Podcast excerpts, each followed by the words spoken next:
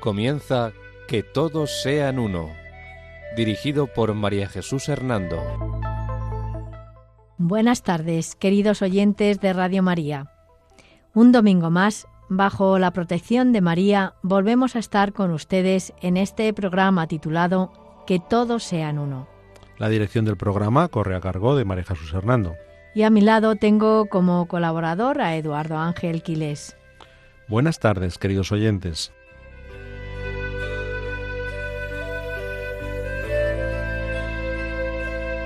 El sumario de nuestro programa es el siguiente.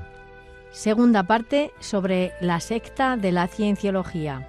Breve resumen de la primera parte de la secta de la cienciología. Análisis de la secta de la cienciología desde la visión cristiana. Perjuicios y patologías que causa en las personas la secta de la cienciología. Problemas que ha causado la cienciología en la familia de Plácido Domingo. Personajes famosos atrapados por la secta de la cienciología, como puede ser Tom Cruise, Nicole Kidman, John Travolta, etc. Establecimiento de la secta de la cienciología en España. Celebrities que han abandonado la secta de la cienciología, como puede ser el caso de Brad Pitt, Juliette Lewis, Christopher Reeve, Lea Redmi, Remini, perdón, Elvis Presley, eh, Paul Haggis, eh, etc. Noticias sobre ecumenismo y diálogo interreligioso.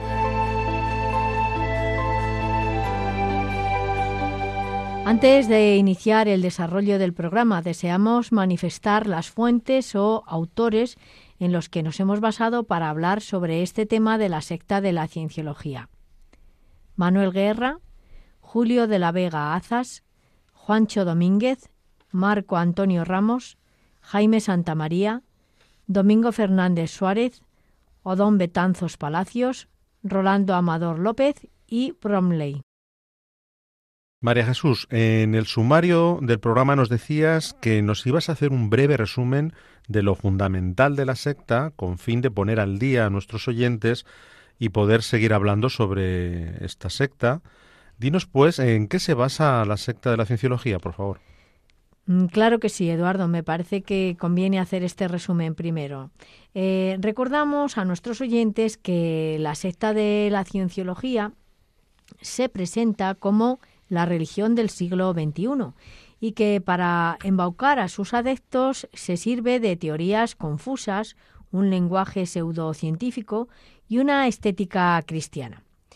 Según el fundador de la secta, don Lafayette Havard, eh, esta tiene un origen muy lejano, pues comenzó hace 75 millones de años, debido a que un soberano galáctico llamado Xenu confinó en la tierra a los tétanos, llamados espíritus que hasta nuestros días infectan las psiques de los hombres, causando miles, eh, muchos males que solo pueden curarse con mucho dinero y sesiones de clarificación. El fundador, eh, nació en Nebraska en el año 1911 y fue un escritor de ciencia ficción que mezcló la fantasía de sus novelas con la realidad. Por lo que respecta a la doctrina de la secta de la cienciología, se sostiene en dos teorías, eh, la dianética y la cienciología. La dianética es un método que ayuda al hombre a liberarse de todas sus afecciones psicológicas y todo rastro de dolor, o en gramas que llaman ellos, que almacena en su memoria y con esta dianética se consigue éxito, paz, autocontrol, salud, eh, un poder y un carisma. Y la otra teoría de la secta es el nombre propio de la secta, la cienciología, que es una mezcla de filosofías y religiones como el taoísmo, el budismo, el hinduismo y el cristianismo, que emplea terminologías científicas ambiguas y se basa en la creencia en la reencarnación.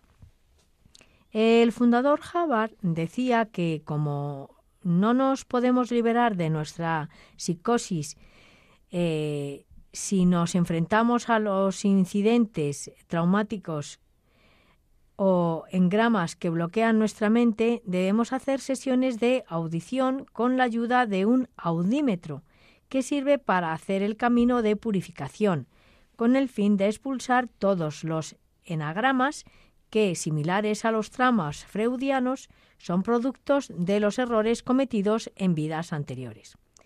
Y por lo que respecta a la moral de la secta, eh, mm, esta se basa en las técnicas para superar una serie de grados en el puente o camino hacia la felicidad. Así, pues para poder llegar a un equilibrio psicológico e ir superando los distintos grados, se debe trabajar para esta iglesia, eh, para esta secta, entre 12 y 15 horas al día, y la persona debe recibir varias lecciones sobre la anatomía de la mente humana. Además, junto a estas lecciones se, cuenta con el testimonio de personas que narran cómo su vida ha cambiado y mejorado gracias al paso por otras técnicas y grados. Uno de estos pasos consiste en ser consciente de los tetan o ser actuante y consciente que uno no es capaz de captar debido a las aberraciones o traumas de la propia vida, que hacen perder la esencia del cuerpo y la verdadera conciencia. Ahora bien, todo este proceso, sesiones y eliminar todos estos traumas del presente y pasado puede costar a la persona que está en esta secta unos 80 mil dólares. Muchas gracias, María Jesús, por este maravilloso resumen que nos has hecho de la secta de la cienciología. Ahora, si te parece bien, siguiendo el esquema del sumario del programa, podrías hablarnos sobre el análisis de la secta desde la visión cristiana. Con mucho gusto, Eduardo. Verás, según Manuel Guerra, uno de los mayores especialistas en sectas de España, la Iglesia de la Cienciología engancha a las personas en sus momentos más débiles para hacerlos miembros de una secta y obtener dinero. Por otra parte, Juancho Domínguez, presidente de la asociación Red UNE para el estudio y prevención de las sectas, afirma que los métodos de la secta de la cienciología son manipuladores y totalitarios, pero disfrazados siempre de respetuosos y educados. Por ello, añade este autor, Juancho Domínguez, Aquel que quiere salir de la secta debe pasar por un proceso casi imposible. Acusaciones de todo tipo, intentos de hacer confesar a la persona aquello que no ha hecho, utilización de todas las sesiones de auditing o audición, especie de confesión ante un rudimentario detector de mentiras llamado Imeter, para publicarlas llamadas de teléfono diciendo que debido a tus grandes cualidades eres necesaria o necesario para la Iglesia. Seguimiento continuo de todos los movimientos que hace la persona y un gran etcétera. ¿Y qué se dice desde la visión cristiana respecto de la publicidad que hace la secta de la cienciología? Pues se dice que a través de su publicidad y también de sus amenazas y extorsiones ha construido un imperio económico y ha logrado conquistar a estrellas de Hollywood, empresarios y políticos de todo el mundo. Tom Cruise, Dustin Hoffman, Nicole Kidman, Oliver Stone, Constantin Costa Gravas, Larry King, Mario Puzo, Aaron Spelling, Gore Vidal, etc. Y por lo que respecta al nivel civil o político, ¿Se dice algo desde la perspectiva cristiana? Sí, también en este sentido se afirma que la secta de la cienciología se ha convertido en un lobby político de presión y consigue burlar las leyes con argucias como registrarse como asociación y presentarse como una iglesia. También desde el cristianismo se observa cómo la cúpula de la cienciología eh, mm, creó Sterling una ramificación de la secta que chantajea a odontólogos adictos a las drogas y que más tarde creó también Narcocon y HealthMed, empresas internacionales que servían también para captar y extorsionar toxicómanos con la excusa de proporcionar un tratamiento redentor. ¿Y cómo se ve a esta secta en los países europeos? Pues en países como España y Francia ha sido acusada de ser una secta cuyo verdadero objetivo es el de ganar dinero mediante la captación de adeptos entre personas con enfermedades o problemas laborales o psicológicos. Asimismo, en los últimos años, los ministros de Asuntos Exteriores de Alemania y Francia, Klaus Kindel y Herf de Charité, eh, compartieron sus posiciones al respecto. El ministro francés se unió a la aprensión de los alemanes hacia la secta, mientras que Kinkel se, eh, se refirió a una carta publicada en el Internacional Herald Tribune y firmada por una larga lista de estrellas en la que la secta se presentaba como víctima de una persecución similar a la del holocausto judío. La carta es un insulto a las víctimas del nacionalismo, afirmó Kinskel, y los casos de Alemania y Francia son solamente un capítulo en la guerra psicológica que la cienciología libra ante la opción pública mundial. Por ahora, su credibilidad parece poder mantenerse.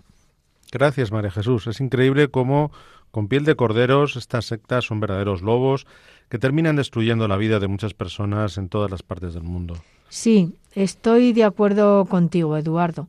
De hecho, si te parece bien, ahora vamos a seguir hablando sobre estos daños o perjuicios causados a las personas, pero antes vamos a hacer una pequeña pausa musical.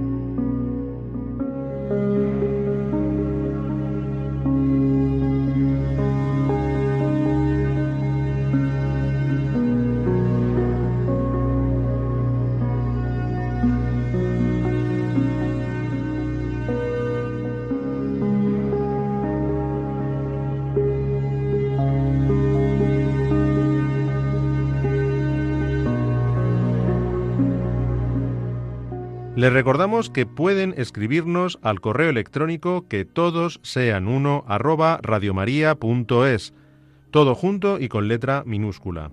Repetimos, que todos sean uno arroba radiomaria.es.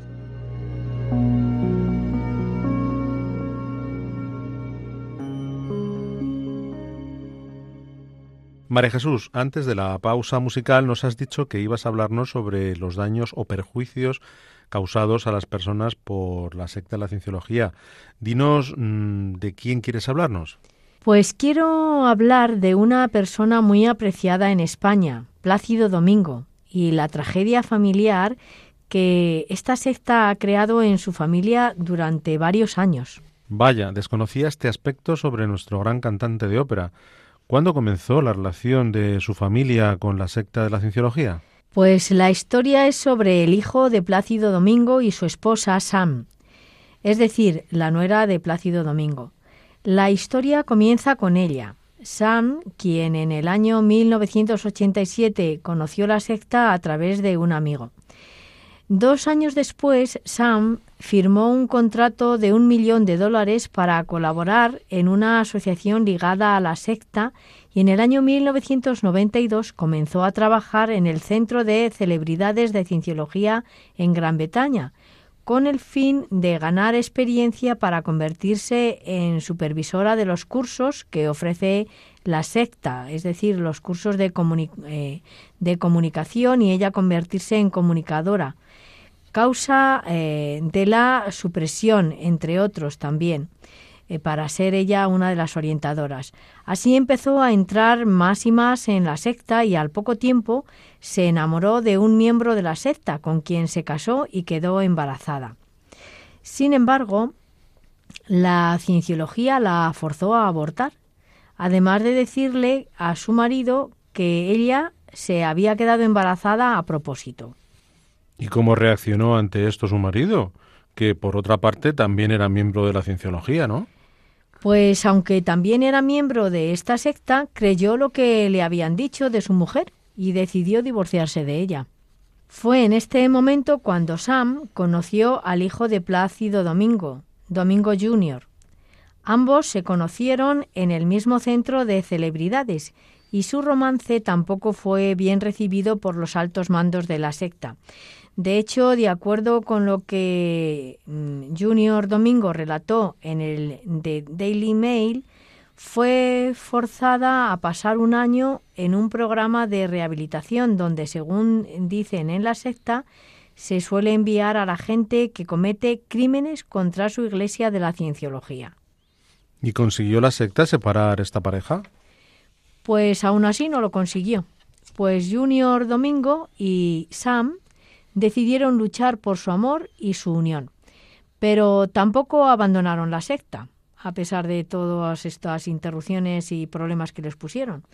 De hecho, pronto se convirtieron en respetados miembros, junto con las hijas que tuvieron y que fueron criadas según la doctrina de la secta de la cienciología. Y todo esto, además del sufrimiento moral que causaría en el tenor Plácido Domingo, ¿tuvo también otras consecuencias? Claro que las tuvo, pues en Plácido Domingo, el tenor, debió pagar los cursos educativos a Sam, su hijo y sus nietas, para poder verlos de vez en cuando. En total, el cantante dio más de dos millones de dólares a la secta de la cienciología para poder comunicarse con su hijo y su familia. Pero a pesar de todo ello, en el año 2008, mm, la relación entre Sam y Plácido Jr. estaba destrozada en este matrimonio.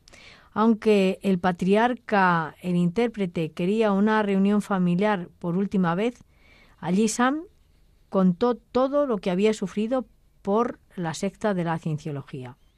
¿Y cómo reaccionó el tenor Plácido Domingo?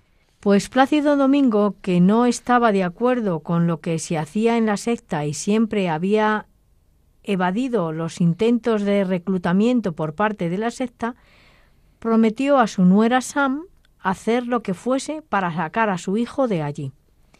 Así decidió dejar de financiarlo. Acto seguido, Sam optó por irse a servir lejos de Junior Domingo para poder salvar a su familia. Entonces el hijo de Plácido Domingo no consiguió salir de la secta.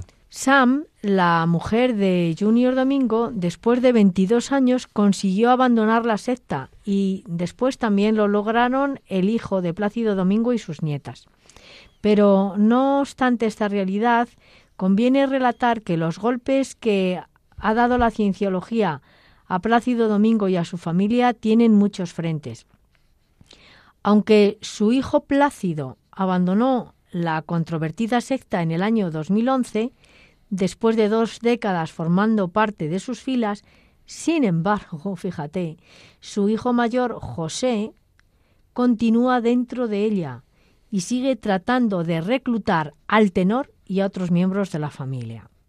Entonces Plácido Domingo ha tenido a los dos hijos dentro de la secta de la cienciología. Eso parece ser. Según la exnuera de Plácido Domingo, Samantha, en unas declaraciones que hizo al periódico británico Daily Mail, el hijo mayor de Plácido Domingo, José, es decir, José Domingo, y sus hijos siguen haciendo cualquier cosa para atraer a la familia, manipulando todo cada vez que hay un encuentro familiar. A José, declaró Samantha o Sam, ¿no? Le encanta eh, mm, formar parte de la pandilla de famosos de Los Ángeles. Esto parte del atractivo de estar dentro de la cienciología. Además, manifestó Samantha, el nieto de Plácido Domingo e hijo de José, Dominic, se pasa todo el tiempo hablando de la cienciología y diciendo que han intentado reclutar también a Álvaro Domingo, el hijo menor del tenor. ¿Y a Álvaro también consiguieron atraparlo? No. En este caso la secta no logró atrapar al hijo menor de Plácido Domingo. Pero verás, sobre esta historia familiar también dijo la exnuera de Plácido Domingo, Sam, que hace años, cuando Plácido Hijo abandonó la controvertida secta, reveló, reveló perdón, que la cienciología se vengó de él de forma espantosa y patética, no sólo con un llamamiento a otros miembros para que lo vetaran en las redes sociales, sino con una campaña de desprestigio y ataques personales. Así habló él a este respecto. Eh, abro comillas de lo que él dijo, ¿no? Me hicieron un boicot en Facebook y en apenas unas horas 120 personas dejaron de seguirme. Cierro comillas. Pero continúa narrando. Lo más grave vino después, cuando publicaron en uno de sus blogs detalles de su vida privada que él había compartido en sus auditorías confidenciales. En una de estas sesiones confidenciales, como si fuera una suerte de confesión, admitió que había cometido adulterio y toda esa información empezó a diseminarse en público. Ciertamente, María Jesús, observo que esta secta es muy astuta, manipuladora y asesina a nivel moral, claro está.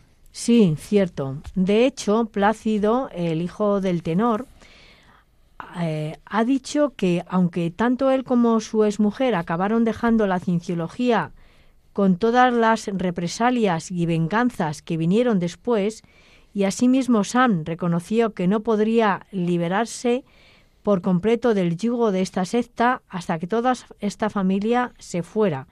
Pues eh, a pesar de todo esto, eh, siguen todavía teniendo eh, problemas porque todavía el menor está allí, ¿no? Sam, la, la nuera, la exnuera, piensa también que mientras el abuelo Plácido continúe vivo, la cienciología va a seguir tolerando esta situación en la que algunos de los miembros de la familia no pertenecen a la secta. María Jesús, nos estás hablando de gente famosa que ha sido atrapada por la secta de la cienciología. Dinos, ¿qué otros famosos se han visto involucrados en ella? Pues de acuerdo con lo expuesto por la exnuera de Plácido Domingo, Sam, al periódico de Daily Mail, sus tres hijas no eran las únicas niñas que peligraban allí, sino también los hijos de Tom Cruise, Nicole Kidman, o sea, las hijas de Tom Cruise y Nicole eh, Kidman, que son Isabella y Connor, quienes estarían sometidas psicológicamente a todo lo que la secta les pide. De hecho, Isabella, la hija de Tom Cruise, estaba siendo utilizada para hacer eh, las relaciones públicas y publicitarias y la propaganda de la secta. De igual forma, San aseveró que Connor e Isabella Kreis eran jóvenes normales hasta que su padre se divorció de Nicole Kidman. Tras ello, eh, comenzaron a vivir bajo la supervisión de un líder del culto y después de la separación ellos fueron adoctrinados y aislados. Y fíjate, Eduardo, Tom Cruise, quien introdujo eh, la secta de la, eh, fue quien introdujo la secta de la cienciología en España. Ah, sí. Por favor, amplíenos un poco más de esta información. Sí, verás, eh, Tom Cruise puso la secta de la cienciología en el mapa español en el año 2004 con la multitudinaria inauguración de una sede en Madrid. Esta sede madrileña es un buque insignia en España. Es un edificio que antes fue convento de cinco plantas situado en el barrio de las Letras, a un paso del Congreso de los Diputados. Este edificio le costó a la secta nueve millones de euros, a los que se añadieron otros tres por la reforma y la decoración, llena de simbología, maderas nobles y mármoles. ¿Y cómo fue para que Tom Cruise trajera aquí la secta? Parece ser que Cruise acababa de romper su relación con Penélope Cruz cuando llegó a Madrid como enviado de la secta. Y fíjate, parece ser que fue la negativa de Penélope a formar parte de la secta lo que acabó con su relación con el actor. Por consiguiente, en, ese, en este momento de la inauguración, Mm, pues Penélope Cruz eh, no acudió a la inauguración, pero sí que lo hicieron su hermana Mónica y también la actriz María Luisa Merlo. Desde la inauguración en este edificio, Quien quiera que pase por su puerta es invitado a entrar y hacer un test de personalidad gratuito. A través de esa prueba se detectan los puntos débiles de la persona y pues se le ofrecen cursillos, se le ofrecen test, se le ofrece un camino de terapias, ¿no? Eh, desde el año 2007, la secta de la cienciología figura en España en el registro de entidades religiosas como una fundación para la mejora de la vida, la cultura y la sociedad. Y así se recoge también en el registro de fundaciones del Ministerio de Educación desde el año 2015. Pues esto me parece muy preocupante para la sociedad y la educación española. Sí, así es. Y todo no acaba ahí. Pues esta secta ha conseguido que funcionarios del área de asuntos religiosos del Ministerio de Justicia la avalen con su presencia en algunos de los actos que organizan, como por ejemplo sus premios a la libertad religiosa. Así, por ejemplo, en el año 2017, Mercedes Murillo, consejera técnica de la Subdirección General de Relaciones con las Confesiones, fue una de las eh, galardonadas. En primera fila se encontraba Dionisio Llamazares, exdirector general de Asuntos Religiosos en tiempos de Felipe González, que jugó un importante papel en la legislación de la cienciología en España. Vaya, gracias por esta información sobre la secta de la cienciología en España. Verás, siguiendo con los seguidores famosos que forman parte de ella, he oído que John Travolta también pertenecía a esta secta, ¿no es cierto? Parece que sí, que también John Travolta habría sido enganchado por la cienciología e invitado a resucitar el alma de su hijo Jeff, quien murió en un ataque epiléptico a los 16 años. Y además de los famosos que hemos ido nombrando, también han sido enganchados en ella Christy Alley, Elizabeth Moss, Hada Pickett Smith y Anne Anker y Katie Holmes. Pero también he de decirte, Eduardo, que muchos de los famosos que fueron atrapados por la secta la abandonaron después. Pero esto también me parece importante. ¿Podrías abundar un poco en este tema? Pues en este sentido hemos de decir que aunque la cienciología continúa siendo un misterio para todos y que parece que hace falta ser famoso y tener mucho dinero para formar parte de ella, no todas las celebrities se han dejado convencer por la secta. Por ejemplo, Brad Pitt se negó a formar parte de ella. Parece ser que el actor estuvo coqueteando con la secta cuando salía con la actriz Juliette Lewis de hecho, llegó a participar en algunos cursos, pero perdió todo el interés cuando rompió con, con, eh, la actriz, ¿no? con Judith Lewis.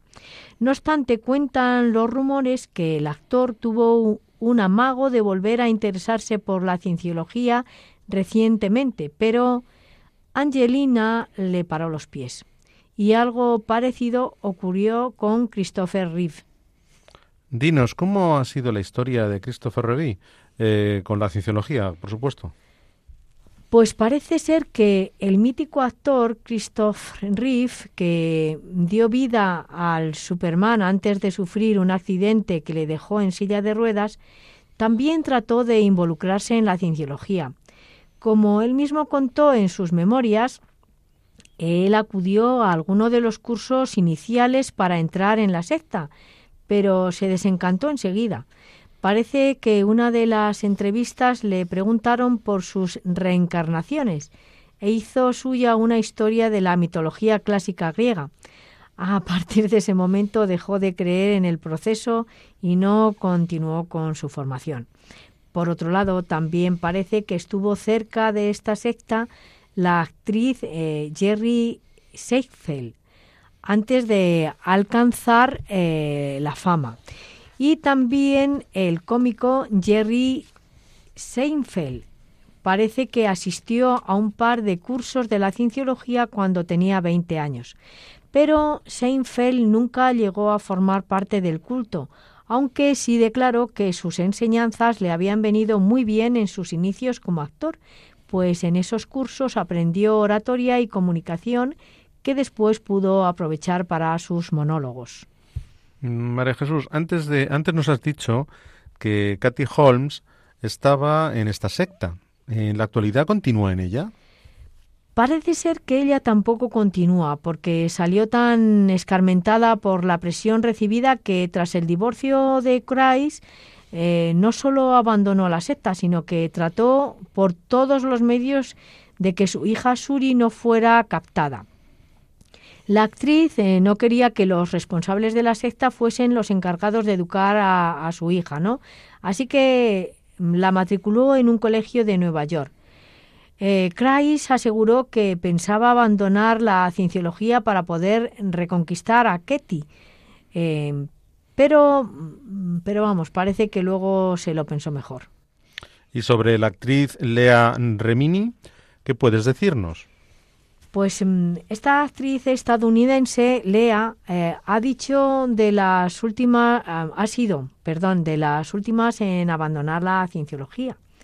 La actriz, que había pertenecido a la secta desde niña, decidió renunciar al culto por su hija. Así lo dice ella, con estas palabras. En mi casa la familia es lo primero, pero yo pasaba demasiado tiempo en la secta y no me gusta su doctrina para mi hija. Mm, la actriz también declaró que su madre había pasado demasiado tiempo en la cienciología cuando era ella una niña y que no había llegado a perdonárselo. Rápidamente, el guionista Paul Haggis mostró su apoyo público a la decisión de Remini. Sí, María Jesús, he oído que Elvis Presley también perteneció a esta secta. ¿Es esto cierto? Parece ser que Elvis Presley fue tentado por la secta para ingresar en sus filas, pero el cantante pronto se desmarcó, argumentando que tan solo quería su dinero, esta secta. Aún así, su esposa, Priscila, sí educó a la hija de ambos, Lisa Mary, en las creencias de la cienciología. No obstante, pese a haber permanecido en el culto desde niña, la cantante lo abandonó, teóricamente por la presión a la que se veía sometida, sobre todo en relación a las aportaciones económicas. ¿Y, de la, y del director y guionista Paul Haggis, eh, qué puedes decirnos? Pues fíjate, Paul Haggis se ha convertido en una de las voces más críticas contra la cienciología.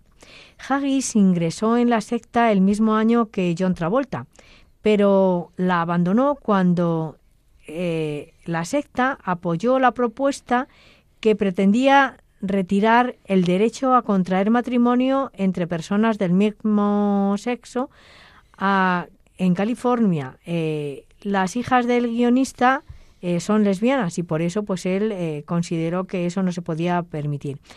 Haggis además publicó un relato en The New Yorker donde explicó los motivos que le llevaron a abandonar la cienciología y la cara oculta de la secta eh, que, según cuenta él, eh, pues eh, practicaba abusos físicos y mentales con las personas. Desde entonces el guionista se ha dedicado a apoyar a todos aquellos que han querido salirse de las filas de la cienciología. Muchas gracias, María Jesús, por todo lo que nos has contado sobre la secta de la cienciología. Ahora, si te parece, vamos a hacer una pequeña pausa musical y después daremos algunas noticias sobre el ecumenismo. Perfecto.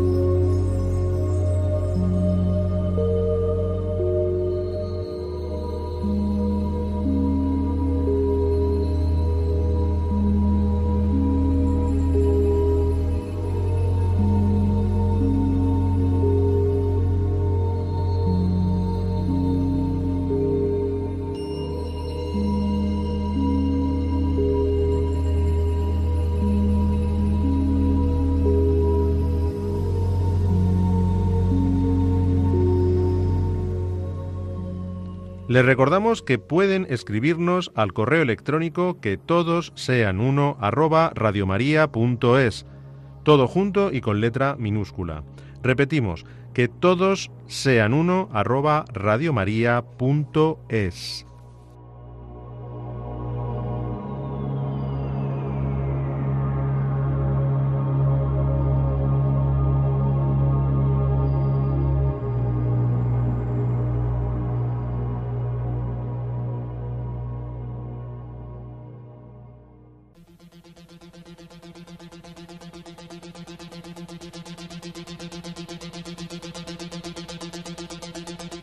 Noticias sobre ecumenismo. El Papa Francisco ha afirmado, como buscadores de Dios, vayamos con humilde paciencia y siempre juntos. Las divergencias teológicas y litúrgicas, que no son nuevas, pueden haberse acentuado con la pandemia, especialmente la comprensión del espacio sagrado. Los ortodoxos, los católicos y los protestantes tienen una relación diferente con el espacio sagrado, una comprensión diferente con los sacramentos, mm, una eh, también una parece ser necesidad de presencia física para recibir los sacramentos y finalmente también una concepción algo diferente de la Iglesia. Sin embargo, no se trata de controversias nuevas. Quizá lo más sorprendente sea que las distintas denominaciones tengan una comprensión diferente de la pandemia. Algunos cristianos tienen una visión más providencial o a veces más escatológica o incluso apocalíptica de la pandemia.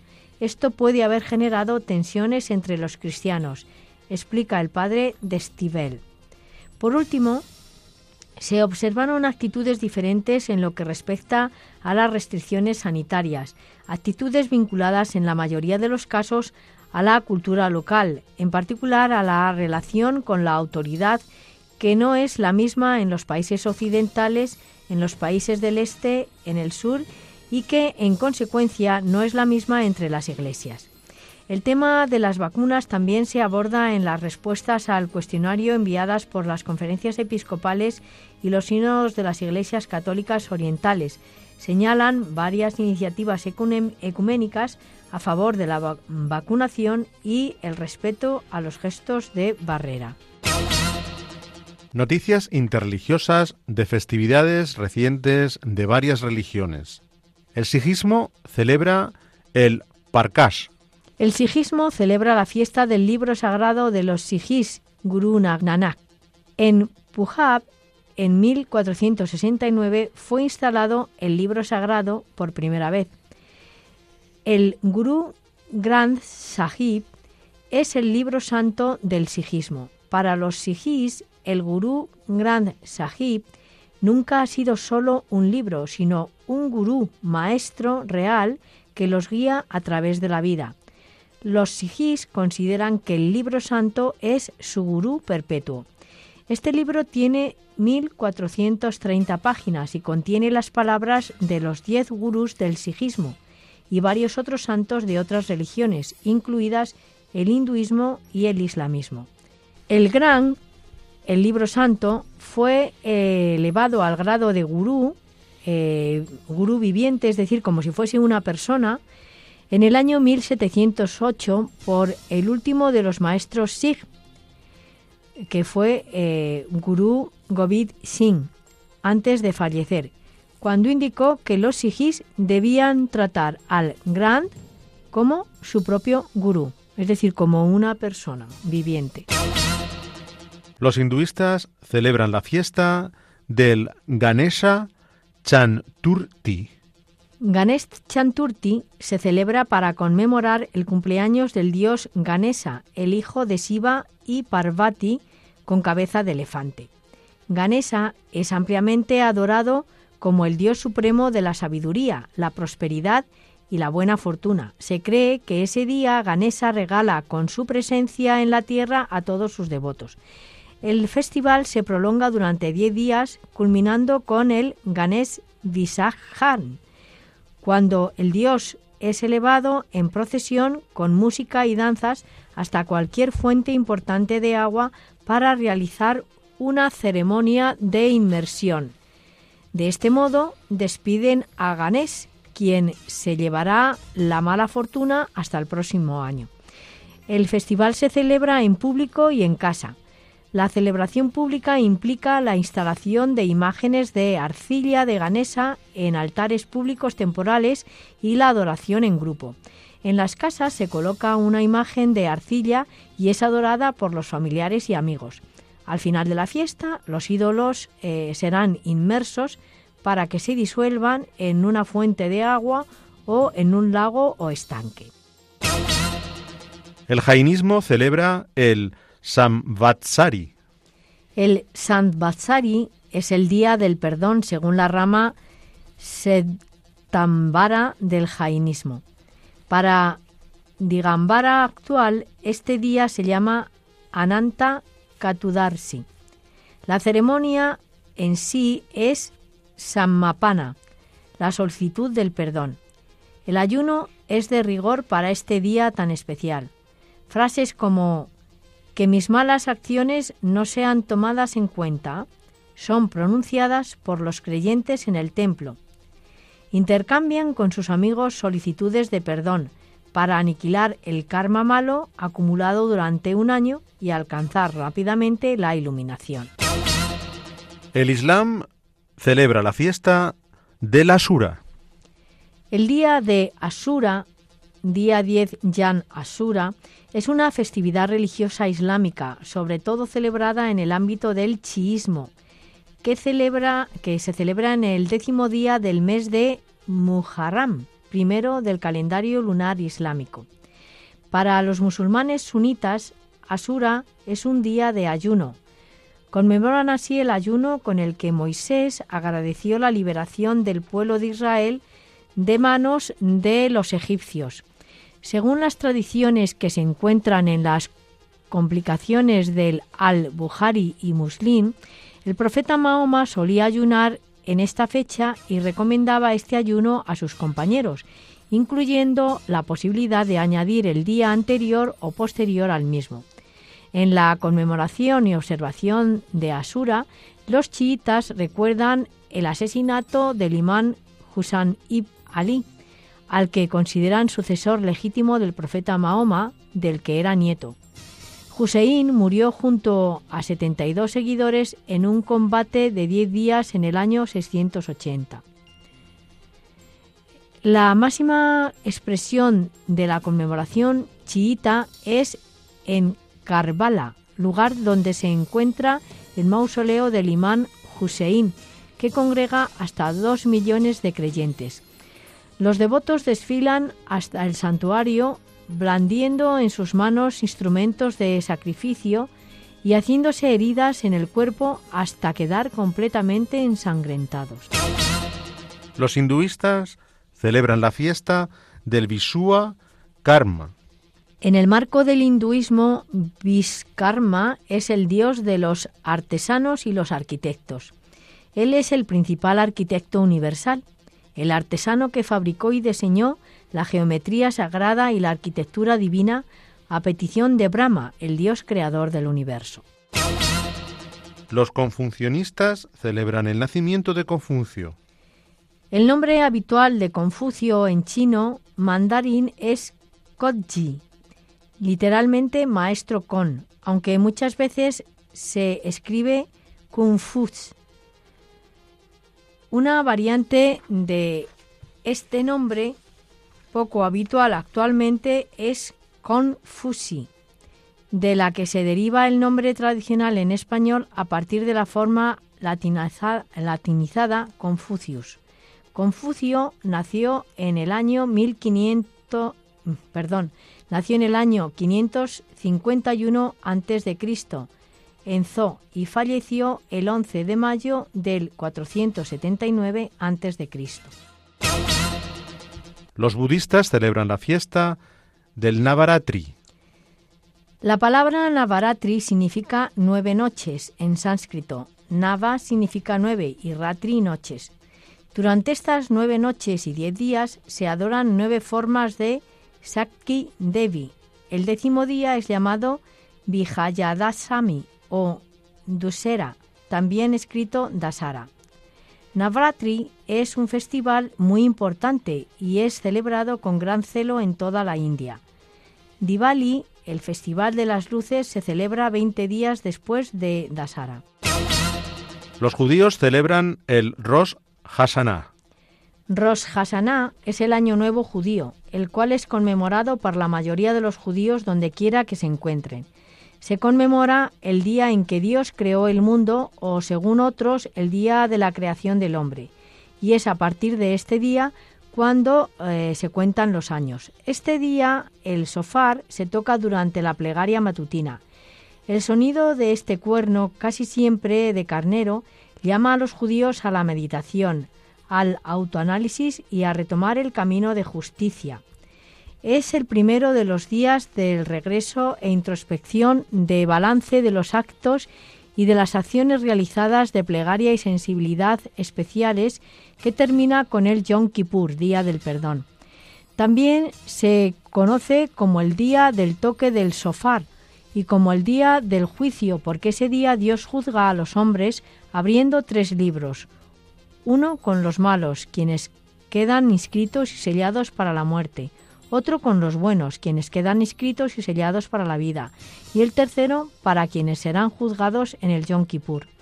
Rosh Hashanah, comienzo del año, junto con Yom Kippur, Día del Perdón, forman la tradición, eh, en la tradición judía una unidad llamada Yamin Noraim, días terribles, por ser el momento en que Dios juzga al mundo y decreta lo que sucederá en el transcurso del año nuevo.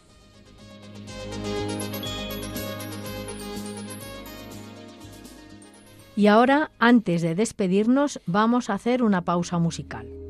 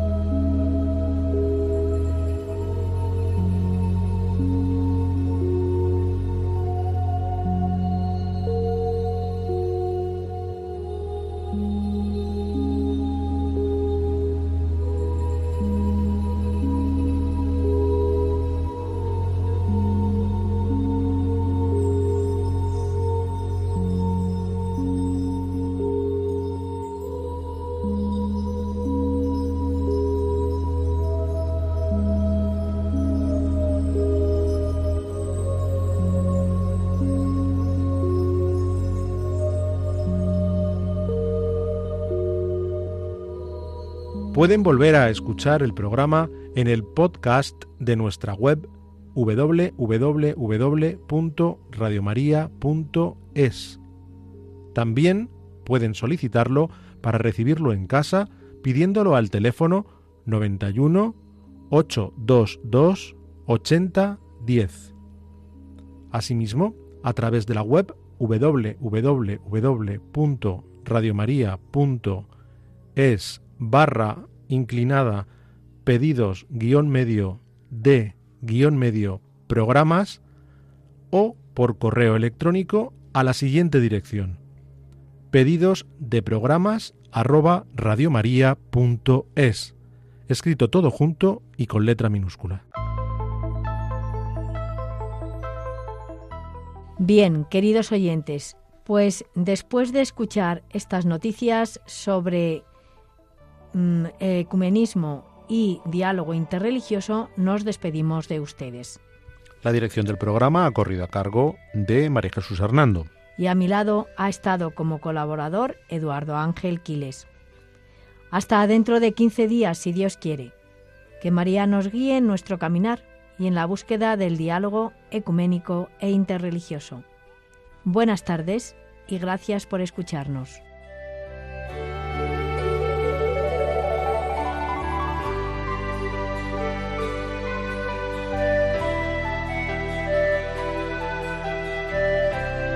Han escuchado Que todos sean uno, un programa dirigido por María Jesús Hernando.